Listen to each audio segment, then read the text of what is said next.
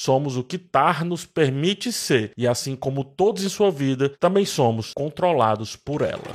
O filme acompanha uma regente, maestrina e compositora fictícia, Lydia Tarr, cujo sobrenome também é o título do filme. Ela é considerada uma das melhores no que faz, líder da Filarmônica de Berlim, uma das mais respeitadas do mundo. Só que sua vida não reflete suas qualidades quando está vivendo a música em seu auge artístico. Ela é, no mínimo, questionável. E isso começa a voltar contra si. A direção e o roteiro aqui são de Todd Field, que reaparece décadas depois de ter dirigido os excelentes Pecados Íntimos e Entre Quatro Paredes. O destaque do elenco é ninguém menos que Kate Blanchett, ratificando mais uma vez porque é uma força da natureza no quesito atuação.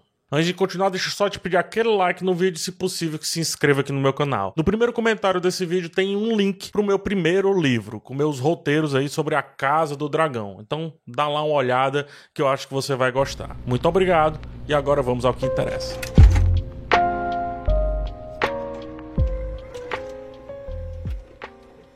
Somos levados o tempo todo por sentimentos a respeito da pergunta. Dá para separar autor e obra? Contudo, eh, não há uma vontade muito grande em responder essa pergunta, mas sim em escrutiná-la, em debatê-la sob outros aspectos que não buscar uma resposta. Em uma aula muito complexa de acompanhar, Tar tenta desmerecer a opinião de um aluno que, por um motivo que não vou revelar para não dar spoiler, não quer ou sequer consegue tocar a música de um compositor específico por conta de uma questão pessoal. Quando o Tar fala sobre o sentimento que julga mesquinho esse sentimento desse aluno, praticamente desenha como que gostaria que a sociedade a visse sabendo quem ela é de fato. Toda sua petulância no trabalho, mas também para com a arte, jamais se faz resolvida em criação. A gente nunca vê Tar realmente entregando uma mega criação. Por outro lado, sim, que no caso são os assédios e a tática predatória extremamente comum no meio artístico, ou seja, o da destruição do outro para melhor passar. Perceba,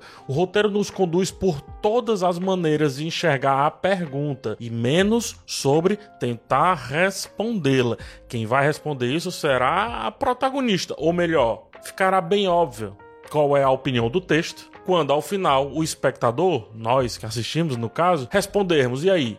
A gente gostou ou não gostou dessa mulher? Se não gostou, a resposta é óbvia. Se gostou, também. Outro tema amplamente trabalhado é o controle. Essencialmente o trabalho de nossa protagonista é controlar os instrumentos de seus respectivos músicos que estão à sua frente. Literalmente com maestria, Tar executa suas funções, mas não descansa a obsessão por controle quando vai além do trabalho. Ela quer mais, cada vez mais, e tenta definir o mundo a partir dos seus parâmetros e vontades, como se o outro ou os outros não existissem além dela, como se o alheio fosse só algo fora de si que pode, quando bem entender, ser igualmente dominado, controlado, manipulado. E quando não prestar mais para sua orquestra ou sua vida, é descartado como se fosse lixo. Por outro lado, a vida demonstra que controle é só ela quem tem, e passa ela, no caso, a vida, e passa a devolver vagarosamente essas sensações que Tar causou e continua causando ao mundo e para ela mesma. A fotografia é quase regida por ela, né, a protagonista, principalmente quando está no auge ali do seu trabalho, na labuta de fato. Kate Blanchett joga os braços de um lado para o outro e a montagem joga os planos que perseguem suas ênfases, a ênfase que sua mão põe para sua orquestra, que no caso ganha o filme. A intenção do fotógrafo Florian Hofmeister, que fez a excelente série Patinco, fica mais evidente ainda quando o Tar começa a entrar em desgraça. Os planos saem de toda aquela pompa e ganham uma normalidade quase urbana, quase de street photo. O eixo horizontal é respeitado como se estivéssemos, a partir daquela decaída, vendo tudo por olhos comuns, quase irrelevantes. No mínimo, nada artísticos, nada glamourosos demais, como já não vinha sendo mais a vida dessa mulher. A modulação da atuação da Kate Blanchett é impressionante impressionante. Como estamos em um estudo de personagem, só a tela quando ela está presente. E assim temos várias facetas de sua personalidade para segurar, para dar estofo ao filme. A altivez da entrevistada é misturada com uma leve ansiedade colocada nas mãos, as mesmas mãos que, quando em público, sempre gesticulam como se guiasse a sua própria fala. A questão do controle aparece novamente aí na atuação dela também. No íntimo, as mãos param somem. A ansiedade toma mais conta, mistura-se a uma certa paranoia e a postura altiva é substituída, dá lugar a olhos curiosos de quem não entende o próprio horizonte, de quem não entende o que afronta a sua mente. Quando com a batuta, é como se o corpo crescesse, os movimentos ficam expansivos, alongados. Ciente disso, o fotógrafo entrega pouquíssimos close-ups e valoriza o corpo inteiro em movimento da atriz. Não só em Rist, até mesmo em uma cena que está visivelmente machucada, ele diz: Veremos o todo, mesmo quando ela estiver sentindo muita dor. E aqui surge outra tecniqueza importante de se debater: a maquiagem. Tudo precisa estar perfeito para contar e preencher essa história, como eu venho falando. Em um dado momento, com o rosto acometido por ferimentos, Tar vem debater como essa nossa protagonista tem literalmente, no mínimo, duas caras. E como, a partir desse momento, uma face vai tomando conta da outra. Somos jogados de uma metade do rosto para a outra metade, um lado quase intacto, o outro destruído. Somos então levados a pensar sobre duas personalidades que permeiam a maestrina, a implacável e belíssima artística, como mesmo aponta a sua filha, dizendo que ela é linda, né? A Lídia é linda, face ao outro lado destruído e desconfigurado, que também representa a destruída e desconfigurada pessoa, como apontam as acusações e como o filme já havia antecipado ao mostrar a nada simpática e nada empática professora Tar. A montagem, e aí é bom que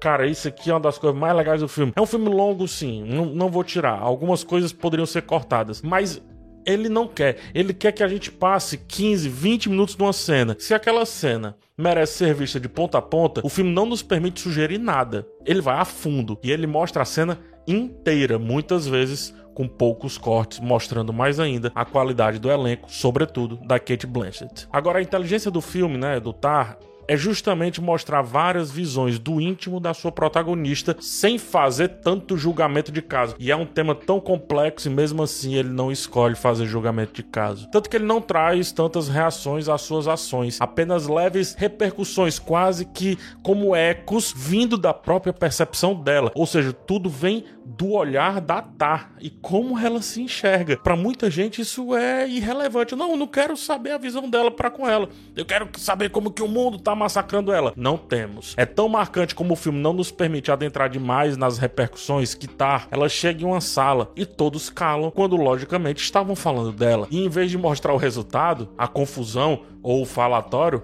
corta e nos leva para a conclusão de um possível escrutínio. Noutra cena, quando vai visitar a sua filha, ficamos dentro do carro, vendo tudo de longe, jamais podendo perceber com precisão qual é a expressão da filha e da sua companheira. Praticamente somos a visão de Tar ou no máximo, a visão dela sobre ela mesma. Por isso, visitamos tantos espaços com a personagem. Por isso, sabemos até sobre dores que outros não sabem. Somos confidentes.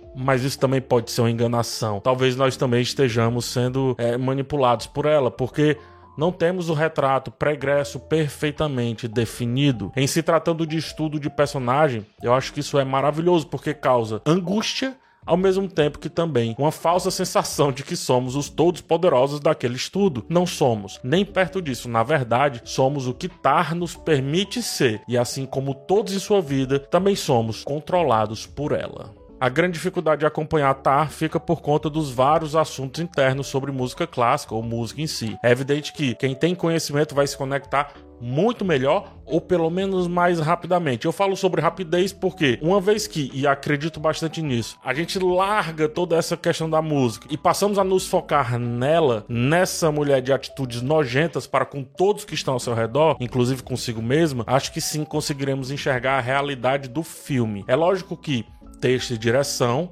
no caso aí do Todd Field, vão crescer quando há a inserção de música por parte do espectador. Sobretudo a elitista música dita erudita, ou a música clássica. Ora, o filme ele tá literalmente falando sobre como uma personagem, como uma pessoa, busca se manter na elite, nos espaços que teoricamente foram conquistados com esforço a partir do seu poder e um poder que já não é mais da sua qualidade artística, mas sim da sua ânsia por ter controle e de manipular absolutamente tudo que está ao seu redor.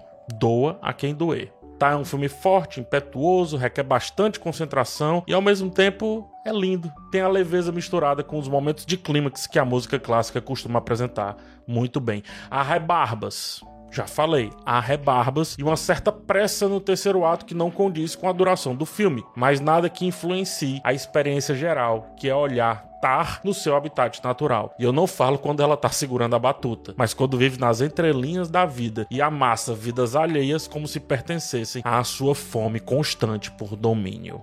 É um filmaço. Daqueles que sempre precisarão ser revisitados quando o assunto for controle, obsessão, vida artística, música, orquestra, música clássica, etc. Maravilhoso. Mais um acerto do Todd Field.